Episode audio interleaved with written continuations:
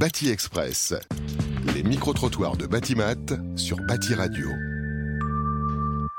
Florence Clément, vous êtes responsable communication à l'ADEME, en charge notamment de la sensibilisation des jeunes à l'ATE. Plus précisément, vous menez actuellement un travail de fond concernant les métiers de l'ATE. Pourquoi et quelles sont les ambitions?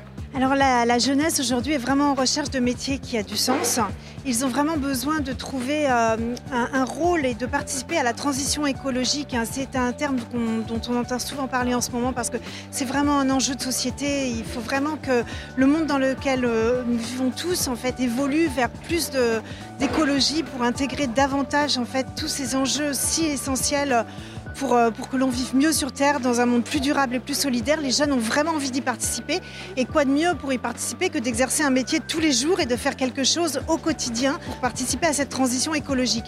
Donc vraiment, ils sont en recherche de sens dans leur métier, mais ils sont aussi à la fois un peu perdus. Ils connaissent mal ces métiers, ils font mal la différence entre un métier vert et un métier verdissant, et ils ont surtout besoin de s'informer. Quels sont les enjeux pour les filières professionnelles et quels bénéfices pour un jeune de choisir un métier lié à l'ATE En matière d'employabilité, métier d'engagement, carrière, rémunération. Dans les métiers de la transition écologique, il y a vraiment beaucoup de métiers différents. Pas seulement des métiers pour des, personnes qui ont fait des études très longues, mais en fait pour tout type de métier. Pour des métiers aussi qui demandent une professionnalisation assez rapide, qui ensuite va au fil des années d'ailleurs pouvoir s'enrichir.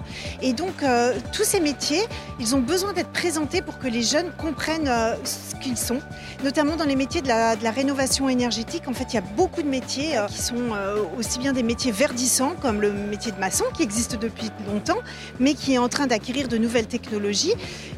à des métiers un peu nouveaux sur l'éco-conception des bâtiments ou le bioclimatique, mais finalement qui sont aussi rattachés à des métiers assez anciens, comme le métier d'architecte. Et toute cette diversité de métiers, aujourd'hui, il faut les faire connaître aux jeunes. C'est quand ils sauront tous ces métiers, toute la diversité des métiers, qu'ils pourront vraiment choisir ce qui leur convient. Alors il y a vraiment beaucoup de, métiers euh, disponibles aujourd'hui. Il y a aussi des objectifs euh, qui sont assez intéressants et on sait que les métiers de la transition écologique vont beaucoup employer dans les prochaines années. On attend plus de 300 000 euh, emplois euh, d'ici 2030 et plus de 800 000 emplois même d'ici 2050. Ce sont vraiment des métiers d'avenir. Pour finir, comment faire pour se renseigner et qui contacter? Pour se renseigner, il y a beaucoup de possibilités, mais on se sent tout de même un petit peu perdu. Alors, il y a déjà le site de l'ADEME, agirpourlatransition.adem.fr, et une petite partie acteurs de l'éducation qui propose pas mal de choses sur l'orientation.